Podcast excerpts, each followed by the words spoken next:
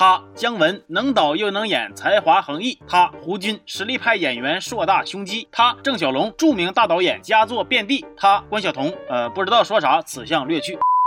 他加他加他加他，那就是图兰朵魔咒缘起。同学们，大家好，我是刘老师，是时候领你们看看这个二零二一年企业级旗舰版烂片《图兰朵魔咒缘起》了。那之前上映的时候，为啥我没吐槽呢？是因为我没看吗？错，是因为我看完感觉光吐槽不过瘾，必须等有机会了给你们放点原片。那么现在正片有了，这个吐槽咱们就给他补什么？那这个故事呢，可以说是又臭又长了，细节我就不说了，咱们还是挑重点开眼界啊。那首先就来看看这个双马尾配着一撮小齐刘海完。完了，穿的金灿灿、华丽丽的大韩，你别看姜文穿的贼帅，造型贼可爱，但是他一念台词我就出戏呀。你告诉我这是大韩？你他妈胡说八道！故事一开始就是大韩派出胡军扮演的伯颜将军与一个叫马尔维亚的小国建交。这马尔维亚呢就趁三个镯子，具体代表了啥呢？你就别管了。总之这仨玩意儿，毒为仙，和为魔。要是一个人同时戴上三只镯，就能获得神力，但是也会被诅咒。这个设定呢，当时看的时候我没理会儿，现在是越琢磨越有意思啊。毒为仙，合为魔，那翻译。一下子，那不就是聚是一坨屎，散是满天稀吗？这三只镯子不正是代表了姜文、胡军和郑小龙吗？那更具象征意义的是啥呢？是这三只镯子后来戴到了彤姐的手脖子上啊。那神力就是大制作，诅咒就是三点三分呗。哎呦我去，我悟了，这个隐喻可藏的太深了呀。说这个伯颜将军呢，就蔫坏蔫坏的，派他去建交，他给人一顿削，他把马尔维亚给灭国了。只有这个王子与王子的师傅幸存，并逃到了大汗家的脚底下。这师傅还给王子取了一个非常随便的中文名蓝眼睛，这名起的你是恐怕别人看不出来这是老外呀。说伯颜将军将三个手镯献给了图兰朵公主当生日礼物，图兰朵这么一戴，哎，片儿就烂了，不是人就乱了，就被诅咒了。那眼睛就跟 X 光似的，看谁都是骷髅啊。这可咋整呢？大祭司说了，三只镯子对应了三个脑筋急转弯，说等到公主再长大点，求婚者中或有人能答对谜题，破解魔咒。大祭司又七七八八说一堆呀。大汗听后非常的欣慰呀，他妈胡说八道，我要宰了你！数年之后，图兰朵长大了，就变成咱们彤姐饰演的这个。青春版，咱就管她叫朵姐吧。如今这朵姐已经练就了一身瞬移闪现的好本领，那家伙跑两步道都能跑出拉丝儿的效果啊！仔细一听还带声呢，嗖嗖的。那这图兰朵和蓝眼睛是咋认识的呢？这一块都让编剧给你编绝了。伯颜指点图兰朵剑法呢，他就有点气急败坏了。这个时候蓝眼睛嗖就窜出来了，惊艳了所有人呐。他是瞎学吗？学吗进来的？那咱说这是皇家花园，闯进来都属于违法乱纪了，你就消停眯着待着得了呗。哎，不的，他还想英雄救美呢。住手！以大欺小，以男欺女，真不要脸！他缺心眼儿，那伯言他也不咋尖呢。俩人叮咣磕的老热闹了，那都干到最后了，伯言他终于想起来问一句：你们俩是从哪冒出来的？蓝眼睛和朵姐就此相识，并且开始天天练这个眉来眼去剑了。要知道，此时蓝眼睛是处于失忆状态的，所以也并不清楚自己家人到底是谁杀的，自己和谁有仇。那从这儿开始呢，这个剧情就开始逐渐的奇幻，越发的离谱。伯颜表面忠诚，暗地里边是没憋好屁啊。大祭司往温泉里边扔点佐料，这个伯颜光个膀子就往里一泡，他那身上就好像冒金光的特效，好像要包膜啊。但是呢，包一半失败了，这给他气的。为什么？仔细一听才明白，原来这哥们是搁这嘎练这个金刚不坏之身呢，策划要谋反呢。那不是我说呀，兄弟，手机做个全包膜都得摘了壳呢，你穿那老大个裤衩子能镀成金刚不坏之身，那就怪了。这头有个镀膜练金钟罩失败的，那边还有各种 cosplay 装老妖怪的。中秋节到了，月圆之夜，图兰朵把自己捆在屋里，好像要变狼人似的，还不让别人接近。但是这蓝眼睛就欠欠的非得来，还欠欠的非得把这个绳子全整开，那给朵姐都气完了，讲话了，让你别来，你非来。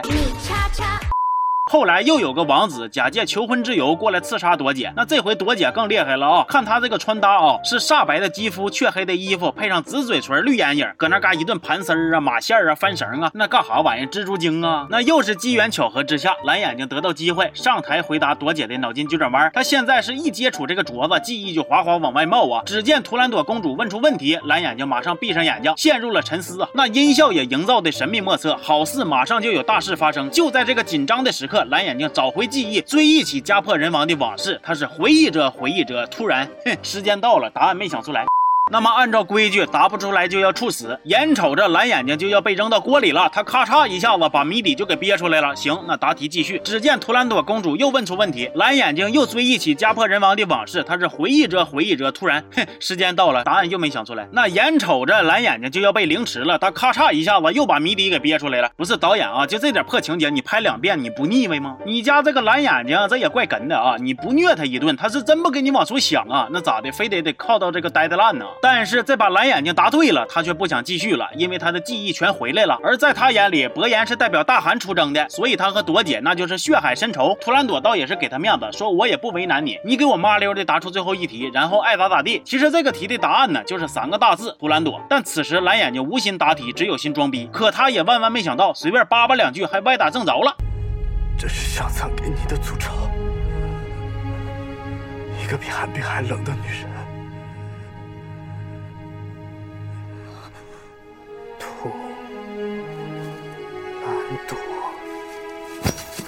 然后只见咱朵姐好似突发恶疾，一顿狰狞啊，然后手镯碎一地，她的魔咒解开了，脸上也有血色了。那么接下来呢，蓝眼睛和图兰朵公主的恩恩怨怨，咱就不细说了，因为这块不重要了。啥重要？伯颜将军捡回去三块手镯的碎片重要。大祭司把碎片往池子里边一扔，伯颜将军这个金刚不坏之身就镀成了。旁边那个大祭司一边抠嘴一边补设定啊，说你除了怕三色镯主人，也就是图兰朵的鲜血以外，其他的情况下全都无敌呀。我一听这话说的，那伯颜一会儿干起来了，你该。追谁心里边有数了吧？肯定追图兰朵呀！行，大反派上线开壳吧！这电影里边又给整一堆阴谋阳谋的故事，磨叽半天，然后终于到了兑现时间。大伙一看，现在伯颜都这么厉害了，金刚不坏呀，全都慌的不行不行了。只有大韩搁那嘎十分沉稳淡定，仿佛是胸有成竹啊！不愧是王者呀！什么叫格局啊？这就叫格局。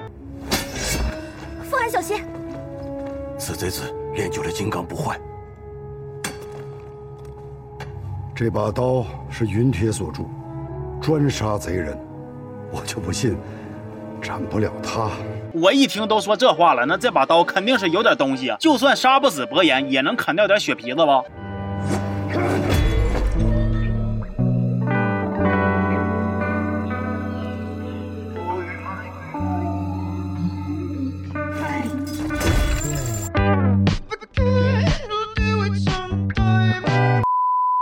其实这一段我最不能理解的是，他眼神中竟然还带着一丝不敢相信的惊讶。那你有什么好惊讶的呢？明明白白都告诉你了，人家金刚不坏，你就背个手搁那嘎装逼。我寻思有多大本事呢？闹半天你是心里边一点数都没有啊！